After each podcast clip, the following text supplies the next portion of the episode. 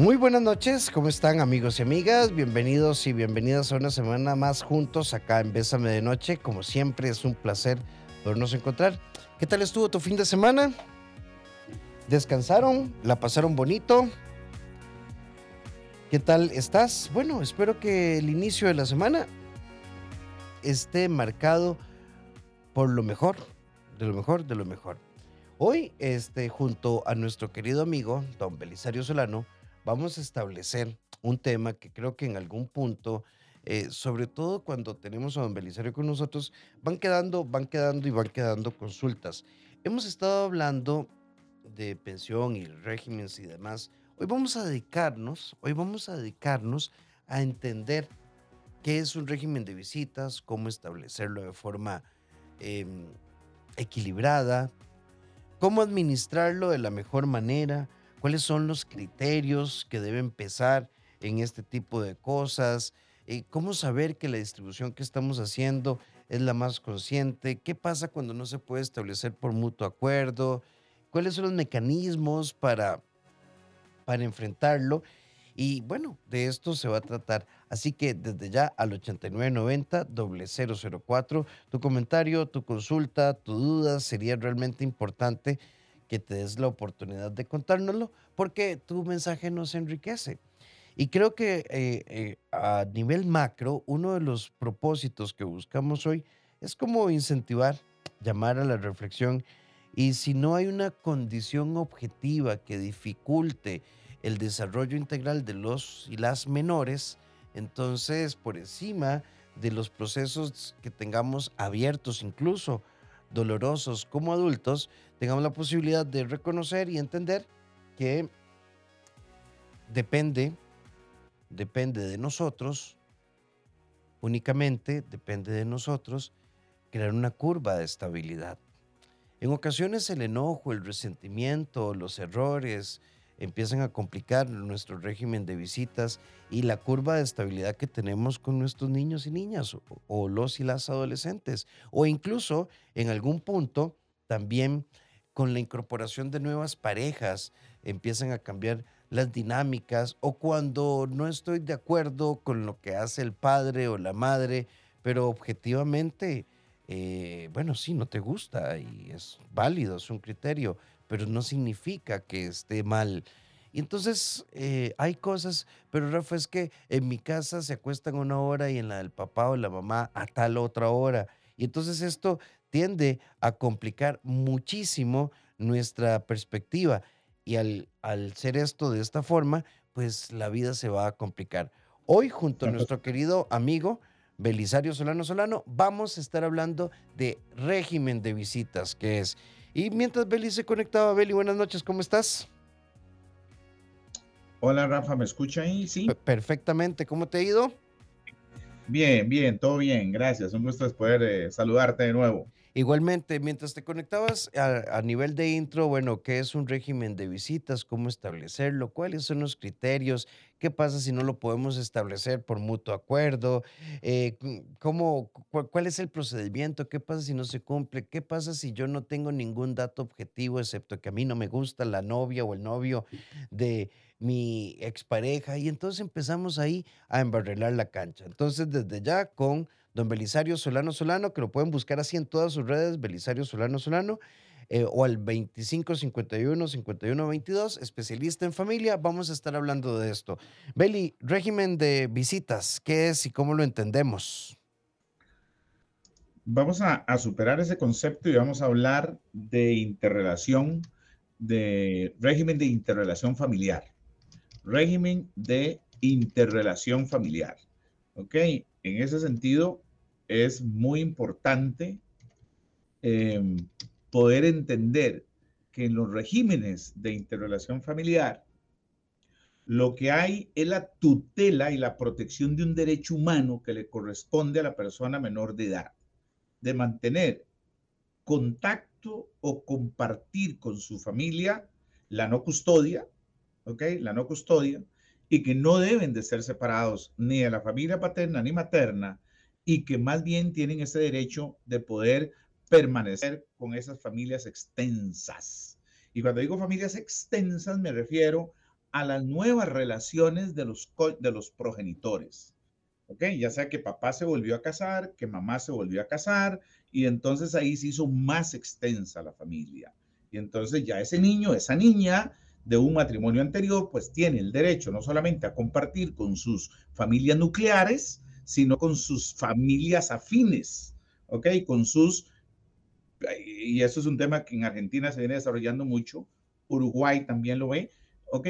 Que es el tema del progenitor afín, que en alguna medida puede prácticamente tener los mismos derechos que el progenitor eh, originario biológico. Entonces, en eso hemos evolucionado bastante y por eso me gusta hablar del régimen de interrelación familiar. Eh, eh, sí, y, me gusta mucho que lo planteemos en esa perspectiva porque em, incluso erróneamente en un grupo importante de casos se cree que el, el régimen de interrelación familiar eh, está supervisado a lo que la madre tienda a aprobar, porque bueno, pues estadísticamente la custodia tiende a quedar aún, ¿verdad? Aunque hay vientos de cambio, tiende a quedar un poco del lado de la mamá.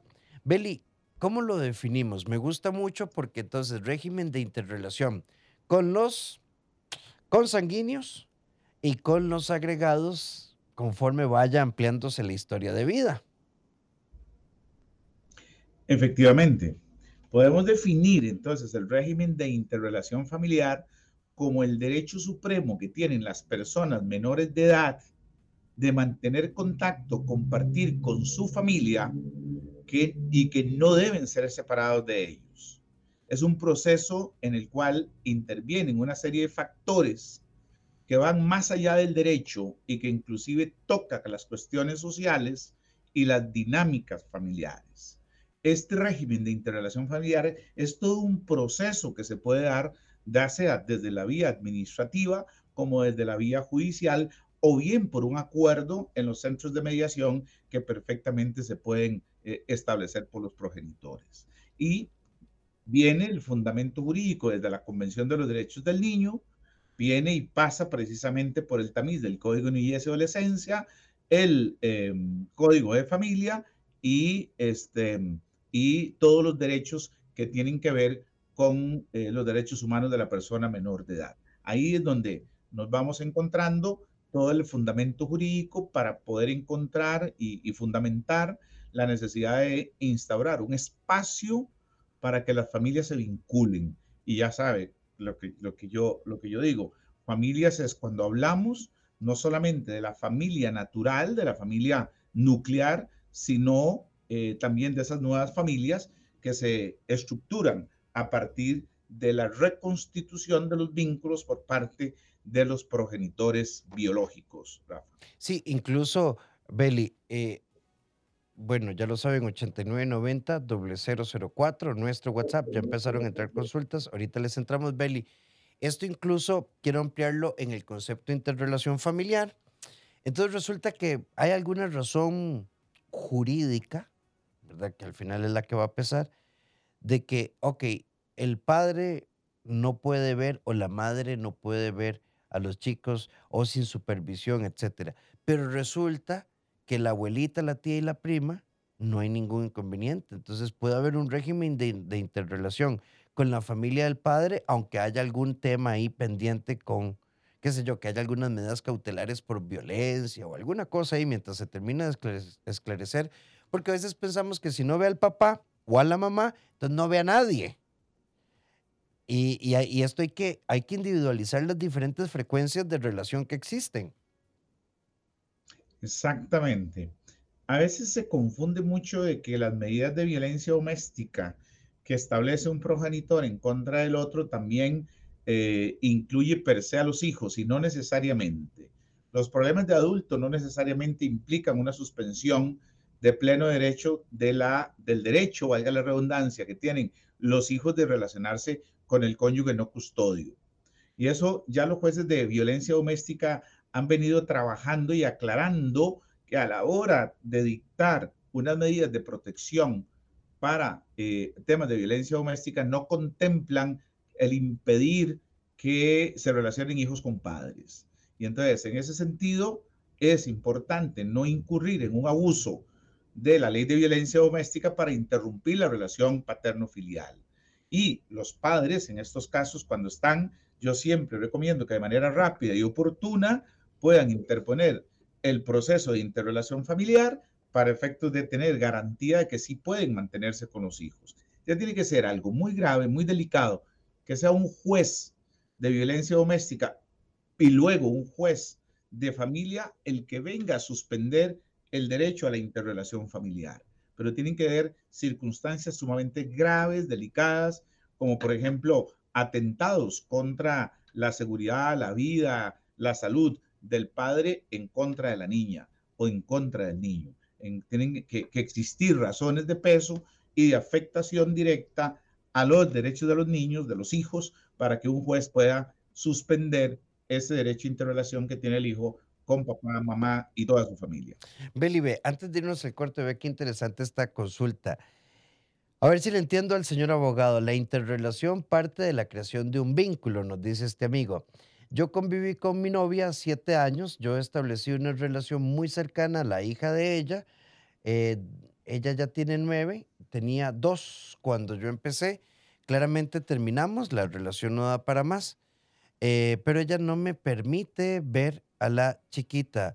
Yo la veo como una hija, no tiene mis apellidos eh, y a mí realmente me hace falta. Y si tuviera que decir qué me tiene sufriendo, no es la ruptura, sino no poder ver a la chiquita.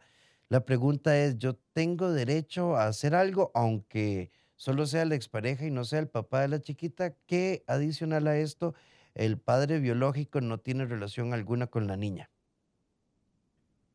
Imagínense el daño que se le causa precisamente a esa niña, que quien no tiene una relación con su padre biológico, que logra construir una relación con ese progenitor afín y, este, y ahora por romper la madre con ese progenitor, le está quitando el vínculo ya paterno-filial que en alguna medida se había podido construir. Eso es cuando hablamos de las familias ensambladas, en donde em, ya estamos hablando de hijos de su pareja, ¿ok? Que son eh, ahora llamados hijos afines, mal llamados hijastros, y, y, ya por dicha los ordenamientos jurídicos de América Latina vienen resolviendo sobre el tema y vienen dando precisamente esa, esa afinidad legítima de los derechos que puede tener un progenitor biológico. Yo creería esa persona o ese señor puede perfectamente solicitar un régimen de visitas, un régimen de interrelación familiar, demostrar el vínculo que existe con esa, con esa niña, con esa hija afín, que eh, perfectamente eh, un juez de familia le va a conceder ese, ese derecho, no tanto a él como a la niña, ¿ok? Que es la que en realidad está siendo eh, perjudicada por la actitud de la madre que le está eh, quitando la oportunidad de, este, de compartir con ese, con, con ese, con, ese padre afín, ¿verdad? Entonces, en ese sentido, Rafa, creo que sí hay una tarea por delante en Costa Rica con respecto al tema de la afinidad legítima y esas relaciones que eventualmente se han podido construir y que ya, por lo menos la legislación argentina, y la jurisprudencia argentina ya ha desarrollado mucho este tema y eh, nos permite tener una visión muy distinta hoy día y la estamos trayendo a Costa Rica poco a poco, poco a poco, porque cuesta, ¿ok? De que entiendan las parejas que si termino con mi pareja, no termino con las relaciones construidas a lo largo de 7, 10, 15 años, en donde he mantenido una relación afectiva con el hijo de mi pareja. Beli, ve, ve qué interesante esta pregunta. A quienes están ubicando, estamos ya en nuestro segundo bloque, nuestro segundo bloque, perdón, y estamos hablando de régimen de interrelación familiar. Popularmente lo conocemos como régimen de visitas. Y esto me parece una súper pregunta, así que aprovechen ya. Hay un amigo que nos dice, ¿eso es solo cuando hay divorcio? ¿Qué pasa cuando la mamá es soltera? Yo cometí el error de alejarme de ella y mi bebé por dos años estoy tratando de recuperar mi, paternidad. Eh, entiendo que ella tiene mucho que reprocharme. Ahora soy un papá presente, estoy depositando dinero. eh, quiero ganarme la confianza de mi hija y reparar todos mis errores. Qué bonito, amigo. Qué bonito que, que pero ella no me lo permite. Pero hablando con unos compañeros de trabajo, dicen que los régimen de visitas es solo para divorciados. Qué buena pregunta, porque eso es un mito. Absolutamente, es un mito. Eso no, no es cierto. Los regímenes de interrelación familiar no, no, no es un tema de que tenga que estar divorciado o casado o separado. No, no, no. Es en relación al padre no custodio, ¿ok? Porque puede ser que muchos hijos estén a cargo de papá y entonces el derecho eh, lo tiene que disputar la mamá. O bien, en el caso suyo, mi querido amigo, usted tiene el derecho de poder pedir esa interrelación. Si durante dos años no la construyó, entonces lo que tiene que iniciar y pelear dentro de todo esto es la posibilidad de que el juzgado pueda desarrollar un proceso de vinculación familiar. ¿Ok? Ese proceso de vinculación es en donde el juzgado, con la ayuda y el soporte técnico forense, trabajadora social y psicóloga forense, pueden perfectamente empezar a hacer el encuadre inicial y necesario para que su hija lo ubique en el contexto, sepa quién es el papá, sepa quién es la familia paterna, vaya entendiendo y poco a poco se puede ir construyendo ese vínculo paterno-filial. Y eso se hace a través de un régimen supervisado, se hace a través de mucha fuerza de voluntad que tienen que tener las mamás también para no actuar de manera egoísta, quitándole o privando a su hijo, a su hija, del poder compartir con su papá y con su familia, eh, con su familia paterna. Sí, Beli, vamos con preguntas y respuestas. Hola, buenas noches. Un fuerte saludo. Siempre escucho a don Belisario en su programa de radio. Me gusta mucho. Qué bueno, sí, va los martes, los martes a las nueve. El abogado en su casa. Ese ya es un clásico del periodismo y, las leyes en Costa Rica. ¿Cuántos años tiene el programa, Beli? Como 20. 21 años ya. 21 años, así que ahí, lo saben. Alguien por acá nos pregunta, durante el proceso de divorcio mi expareja se le metió que nuestra hija no se relacionaría con el abuelo paterno y condicionó la firma a ello. Por lo tanto, yo lo acepté para que firmara. Ahora bien, ese acuerdo viola el derecho de ella a relacionarse con el abuelo. No hay ninguna razón de ningún tipo legal o de hecho para que ella sustente su deseo de impedir la relación. ¿Se puede revertir esa condición? A ver, Bélico, regime y voy a preguntarte desde la ignorancia un juez homologaría un divorcio en el que pactemos que no haya relación con la tía, la prima, el abuelo o la abuela. Me parece que eso estaría fuera de ley o es posible. Digamos que sería posible en el tanto y cuanto ambas partes podrían estar aceptando que existe alguna dificultad, algún hecho que pudiera lesionar el mejor interés de la persona menor de edad. Y entonces, aclarado eso, en el acuerdo de divorcio, perfectamente se puede decir que por el momento, mientras las circunstancias se den, eh, la niña no se, se relacionará con el abuelo paterno. Pero ya una vez firmado el divorcio, al día siguiente de homologada la sentencia, usted perfectamente puede modificar a través de un incidente de modificación de fallo ese punto y poder demostrar que no existe circunstancia alguna que impida y que lesione y cercene ese derecho humano que tiene su hija de relacionarse con su abuelo paterno. De tal manera que recuerde que en materia de divorcio no hay cosa juzgada material en el tema de la pensión alimentaria ni en el tema de la guardia, crianza, educación de los hijos y mucho menos con el tema de la interrelación familiar. Entonces, de tal manera que si usted firmó, no hay ningún problema, presente un incidente de modificación de fallo y permita y luche para que la niña pueda disfrutar del abuelo paterno. Beli, este, ok, por acá nos preguntan, el padre, vamos a ver, yo tengo un caso, tengo un hijo a fin de cinco años, está en un caso en el juzgado porque el progenitor insiste en tener una relación con el niño, pero él se niega, ya que antes de conocerlo les hizo daño a la mamá y a él mismo hasta intentar el aborto. Hemos pasado por varios procesos causándole mucho daño psicológico al niño. La última fue el PANI, el cual indicó que no se puede tener una relación entre ellos. ¿Qué más existe después del PANI? El padre ha perdido hasta exámenes psicológicos y no paga pensión. ¿Hay alguna otra instancia? Pueden irse al proceso de suspensión o extinción de los atributos de la patria potestad. Entonces ahí sí, ya es definitivo, ahí pierde el derecho a interrelacionarse, ahí se suspenden todos los derechos, pierde toda clase de vinculación legal con el niño, de tal manera que ahí puede ya cesar de manera definitiva toda esa actitud agresora que eventualmente podría estar teniendo el progenitor biológico. Sí. Em, buenas noches. Eh, soy el tío de un niño de nueve años. La mamá del niño es mi hermana. El papá del niño nunca lo vio hasta hace como seis meses. El niño quiere vivir en la casa de la abuela, ya que es ahí donde se crió y su familia está aquí. Sin embargo, el papá apareció hace seis meses y la mamá se fue con el papá y el niño. ¿Puedo reclamar o hacer algo para que viva con nosotros? Sí, sí ha sido el, núcleo eh, y se quiere defender precisamente los abuelos paternos o, maternos podrían perfectamente interponer el recurso, el proceso sumario de guardia, crianza, educación para poder entrevistar al niño, poder que él manifieste cuál es su interés, dónde se siente mejor y un juez va siempre a resolver atendiendo al mejor interés de la persona menor de edad.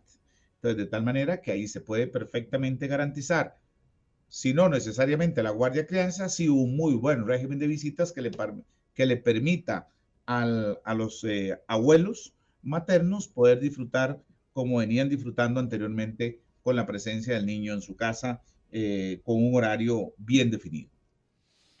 Eh, gracias, muy interesante el tema. ¿Se puede hacer al revés? Esta es una pregunta fuerte y ya te vamos a explicar por qué. El papá es una persona que aparece y desaparece. Si me preguntan a mí como mamá, yo quisiera que desapareciera, pero cuando aparece, los chiquitos lo disfrutan mucho. Pero es un irresponsable, pueden pasar meses y ni siquiera los llama. La pregunta es si yo puedo hacer algo para que él asuma a sus hijos. No me interesa la plata ni la pensión, sino que él tenga una relación con ellos. ¿Se puede hacer algo a nivel legal? Yo diría que es más a nivel psicológico. Esa es tarea suya, Rafa. Ok, podemos obligar a alguien a amar, podemos obligar a alguien a querer, podemos obligar a alguien a entregar tiempo de calidad, de esfuerzo, dedicación, empeño, ¿verdad? Desde el punto de vista jurídico, yo me he quedado corto en, en ese tipo de asuntos porque no encuentra uno el mecanismo para poder obligar a un papá o una mamá a interrelacionar con sus hijos. Y este, lo único que me ha quedado más bien es buscar la forma de extinguir la patria potestad o suspender la patria potestad como para decir, bueno, este no quiere, listo, pues no hay nada que hacer. Al menos si no cumple con la responsabilidad moral, con la responsabilidad afectiva, espiritual que implica el ejercicio de la autoridad parental, por lo menos que cumpla con lo material y que pueda dar los recursos necesarios para que ese niño o esa niña tenga lo necesario desde el punto de vista psicológico, es tu tarea, mi querido doctor. Sí, te, prometo que vamos a tocar este tema a, fondo, pero sí rápidamente, un papá no es papá y mamá, una mamá no es mamá y papá, es papá y es mamá. En cualquier modelo de familia o de desvinculación o desintegración, a la mamá le corresponde ser mamá y al papá le corresponde ser papá y no podemos ponernos más peso. Ahora, la realidad siempre va a crear estabilidad emocional y llegará a un punto en lugar de sostener y mantener una relación que no se va a lograr porque el progenitor no quiere, es mejor hablarle a los chicos y explicarles que hay familias en donde el papá se distancia, no sé qué edad tiene, se puede trabajar con ellos, porque es mejor entender la realidad que montar una fantasía. Incluso llegar a, explicarles que ese señor aparece dos veces al año y se puede vivir ese momento, pero que, es un momento en la vida. Hay que hacer todo un trabajo psicológico ahí. Y hay muchas mujeres, Beli, que, que quieren esto, ¿verdad? Que en virtud del amor a sus hijos, que el padre los asuma, tristemente. Pero sí, a nivel jurídico yo creo que no se puede hacer nada. Y aunque hubiera, eh, es como un saludo a la bandera, porque el papel lo puede decir y si no va, pues no va. y, qué pasa? No, a nadie lo van a meter en la cárcel por no cumplir un régimen de visitas, o me equivoco, Beli. Sí, exacto. No, no, hay, em, no hay esa posibilidad de, de meter a la cárcel a una persona porque no cumpla, excepto con respecto al cumplimiento de los deberes alimentarios, eh, en donde ahí sí eventualmente se podría abrir una causa penal. Pero con respecto al, al, tema este de amar, querer y obligarlo a amar a su hijo, pues está más castigado con algo más duro que es la suspensión de los atributos de la patria potestad. En nuestra sección La vida soy queremos eh, hacer una reflexión. Más allá de los conflictos, recordemos que hay un niño, una niña que crecerá, crecerá con la memoria de tu presencia, de tu beso y de tu abrazo. O puede crecer con la memoria del conflicto y el abandono. Seamos adultos responsables para propiciarle a nuestros hijos e hijas un ambiente emocionalmente saludable. Cinco sentidos en un solo sentir. Bésame de noche. 8 con 37 minutos. Esto es Bésame de Noche, Beli, y nos fuimos con esa consulta que nos hace una amiga. Mi hija tiene 7 años, eh, no quiere ver al papá. Ella dice que propicia y estimula todo lo contrario, que es la niña la que no quiere. Ella no sabe por qué y que entonces el señor lo que hace es amenazarla con múltiples demandas se puede hacer algo. Y ella no lo contrasta porque ella dice que ha escuchado que con los adolescentes es más fácil. Eh, si no quieren ver al papá, pues no lo ven. Eh, tal vez si nos amplías ahí. Ok, lo que yo quisiera decirle a la amiga es que pierda el temor, que no tenga miedo. Si lo que le están diciendo es que la van, a, denunciar, la van a demandar, más bien invite a ese padre a que inicie el proceso de demanda el proceso sumario de fijación de régimen de interrelación. ¿Para qué? Para que esa niña de siete años pueda ir donde el juez a una entrevista y explique cuáles son las razones por las cuales no quiere interrelacionarse con el papá. Le explique a la psicóloga forense cuáles son las razones por las cuales no desea estar con el papá. Ya hoy día un niño de 5, 6, 7, 8, 10 años puede decidir con quién está y puede decidir si va o no va con el padre no custodio de tal manera que perdamos el miedo, concentremos la situación en el mejor interés de la persona menor de edad, defendamos a ese niño, a esa niña, a ver si es que en las visitas con papá y mamá, eh, con papá o mamá, eh, ha sido agredido, ha sido violentado, ha sido ultrajado por el papá, por un tío, por el, por el abuelo, etc. Es hay que investigar de fondo esas razones. No es, no quiero porque no quiero, es que hay una causa. Entonces, permitámosle a su hija que la exprese, que se la exprese al juez, que se la exprese a la psicóloga, que se la exprese el mismo papá delante del juez, para que se entienda cuál es la situación real por la cual esa niña no desea compartir. Pero no tenga miedo al proceso, al proceso judicial. Más bien, incentívelo para que el proceso avance y para que el proceso pueda llegar hasta las últimas consecuencias. Beli, aquí nos hacen una pregunta. Yo entiendo lo que dice don Belisario, que es con interrelación, es con toda la familia. Pero ¿qué pasa cuando el papá viene y las recoge a mis hijas y se las deja a la hermana todo el fin de semana o se las deja a la abuela y él brilla por la ausencia? Yo no me opongo a que las chiquitas vean a la familia paterna, pero con quien menos comparten es con el papá. Y me he enterado, por ejemplo, que él sale, incluso una vez se las dejó a la madrina, ¿sí? es una persona que conocemos, pero no es familia, porque él le salió una escapada a la playa con alguien. Y no me molesta la escapada, es que si él no va a estar, tienen mamá. ¿Estoy bien o estoy mal? Vean, yo antes de que don Belisario conteste, yo, yo sí tengo un criterio. Los chiquitos pueden, me los puedo llevar yo el fin de semana y que pasen con la tía y compartan con los primitos o, o con los abuelos. Yo eso no lo veo mal. En el tanto esté planeado y especificado porque para que los chiquitos no tengan ansiedad, ve, este fin de semana vamos a estar o ustedes van a estar con sus tíos, van a estar con sus primos, pero cuando los vamos dejando en casas, porque a mí me salió una escapadita, ya ahí estamos propiciando un ambiente de inestabilidad para los chicos, aunque sea su familia, Beli. No sé si vos pensarás igual. Claro, eso es lo que iba a abordar precisamente en el sentido de que es la responsabilidad del cónyuge custodio ese fin de semana en el régimen de interrelación estar con los hijos, ¿ok? Compartir con los hijos. No importa que van de abuela, donde van los primos, van los sobrinos, perfecto, eso no hay ningún problema, pero es responsabilidad de él estar precisamente ejerciendo ese régimen de interrelación.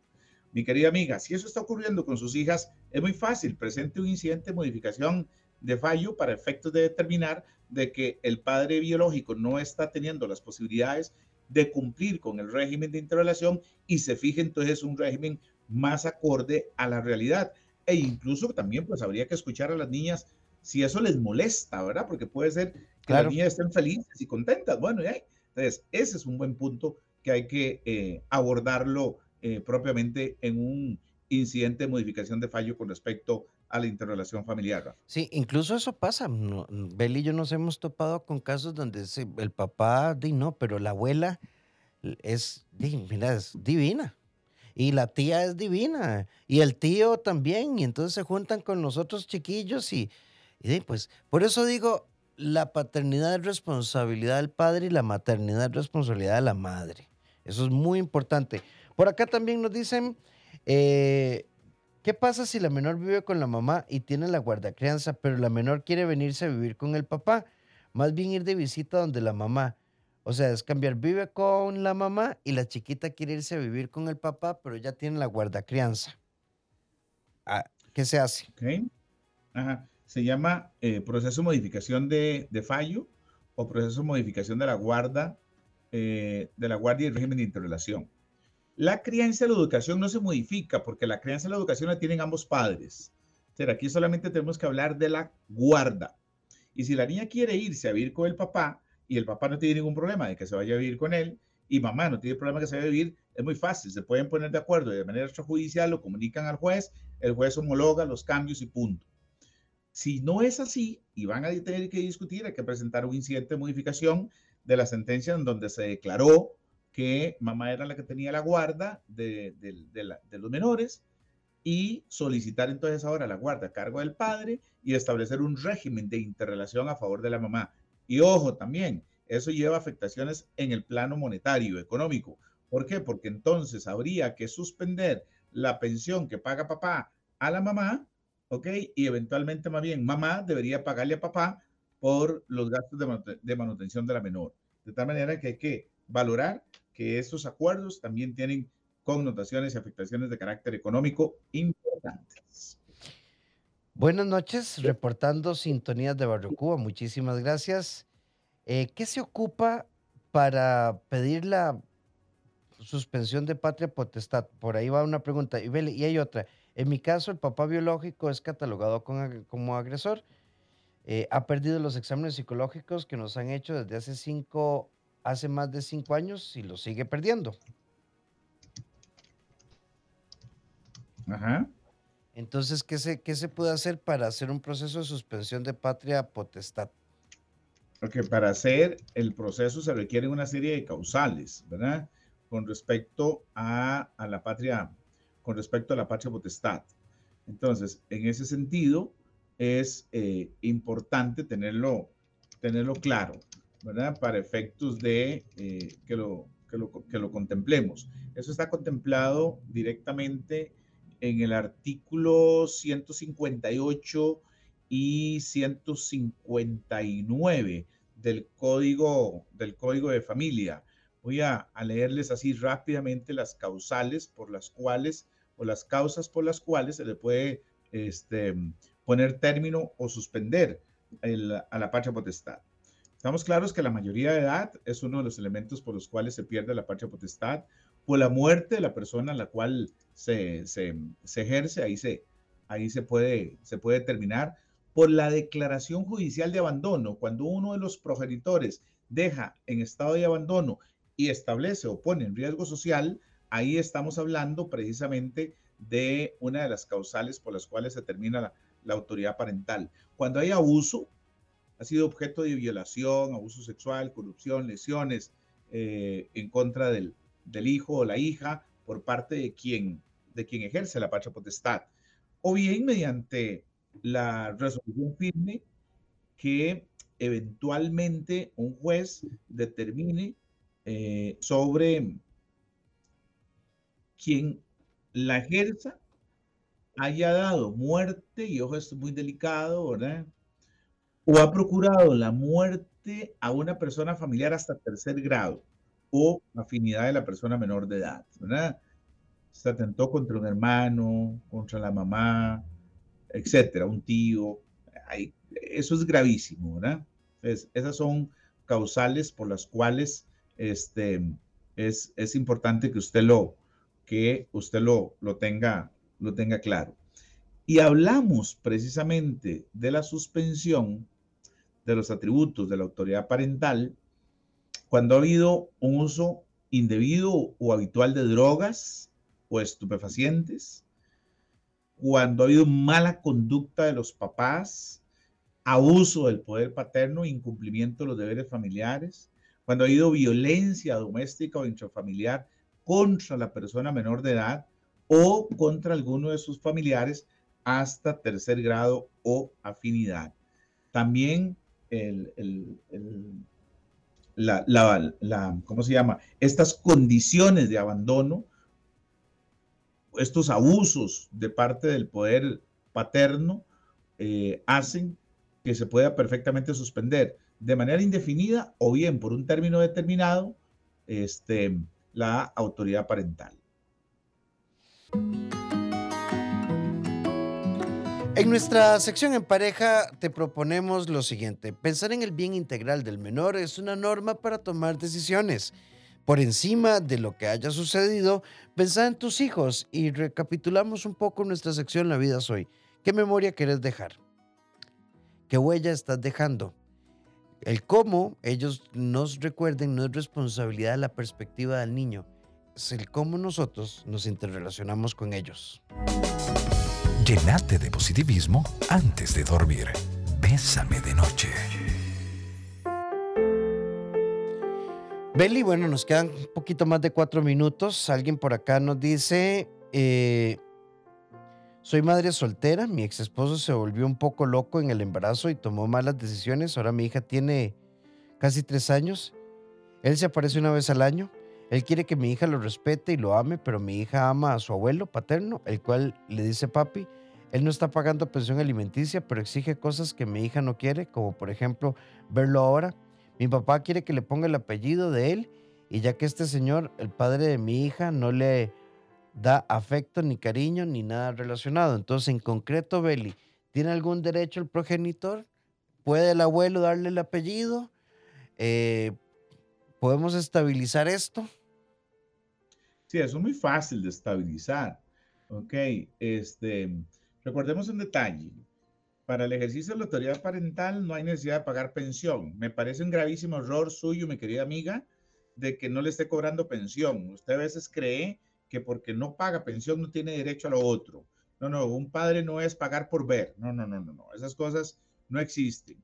Más bien, oblíguelo a pagar, oblíguelo a pagar para que de esa forma él empiece a exigir como tiene que ser y le vamos a cumplir. Y a partir de ahí será una decisión propia de la hija si quiere o no quiere relacionarse con él, pero que siga pagando la pensioncita. Y con respecto al, al, abuelo que quiera darle el apellido o, o, ¿cómo se llama?, vincularla, bueno, yo diría que no es lo recomendable, aunque esto es más un poco desde la psicología, ¿ok? ¿Cuánta afectación se le puede generar a esa criaturita? Hay que pensar cuando sea grande de tal manera que sí es mejor enfrentarla a la realidad como está y este, tratar de que ese irresponsable padre pueda ir asumiendo eh, las cuotas de manera eh, paulatina. Sí, vean, la jurisprudencia, incluso el abordaje psicológico va muy sobre esta niña. ¿Cuál es el marco situacional real? La niña ha crecido con una figura paterna a través del abuelo y no puede llegar alguien a ser un polvazal de un momento a otro. Entonces, mi recomendación son dos. Una, busquen apoyo psicológico y dos, asesoría legal, porque decime si estoy equivocado o no. Si la niña tiene condiciones de estabilidad y va a aparecer una persona que es eh, que aparece y desaparece al calor de sus emociones, difícilmente, difícilmente va se va a aprobar un régimen de interrelación que venga a, ir en perjuicio de una menor. Eh, recuerden que el vínculo lo establece la relación, no la consanguinidad. Por eso hoy, hablamos de hijos afines. Es, es la interrelación lo que crea el vínculo. La consanguinidad, pues es como un default jurídico, pero la consanguinidad no es sinónimo de relación sana. Tenemos que tener cuidado con eso.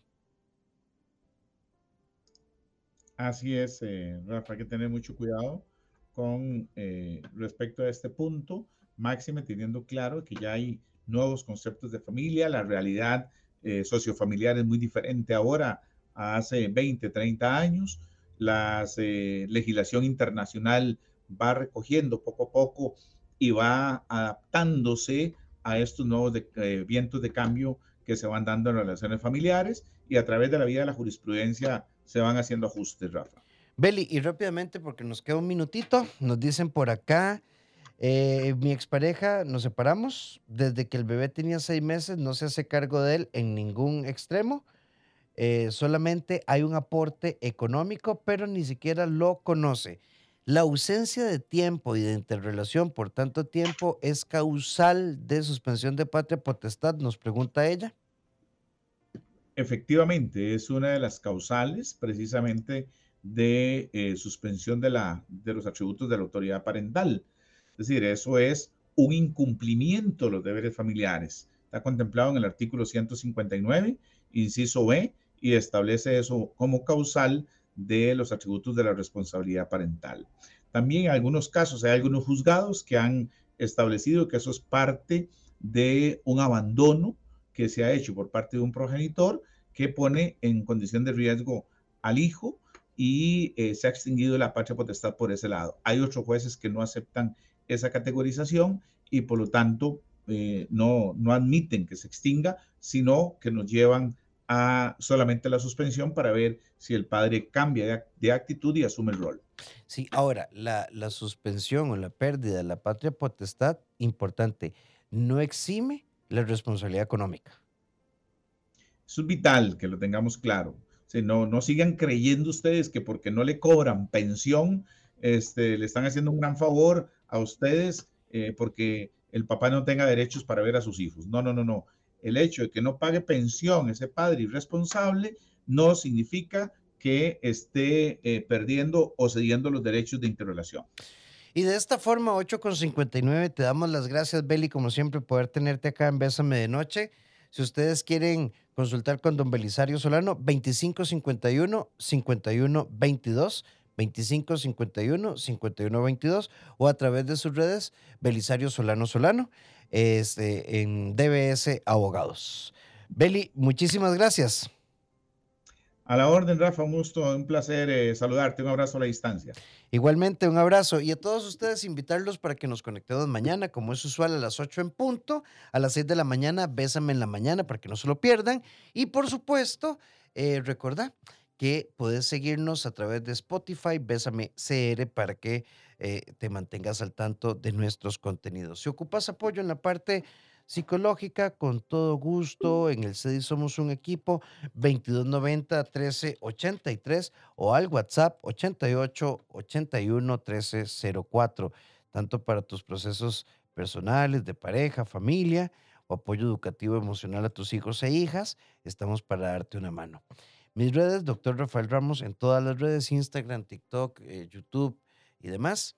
Y por supuesto, invitarte a que busques mis libros en Librería Internacional. Un fuerte abrazo. Nos encontramos mañana.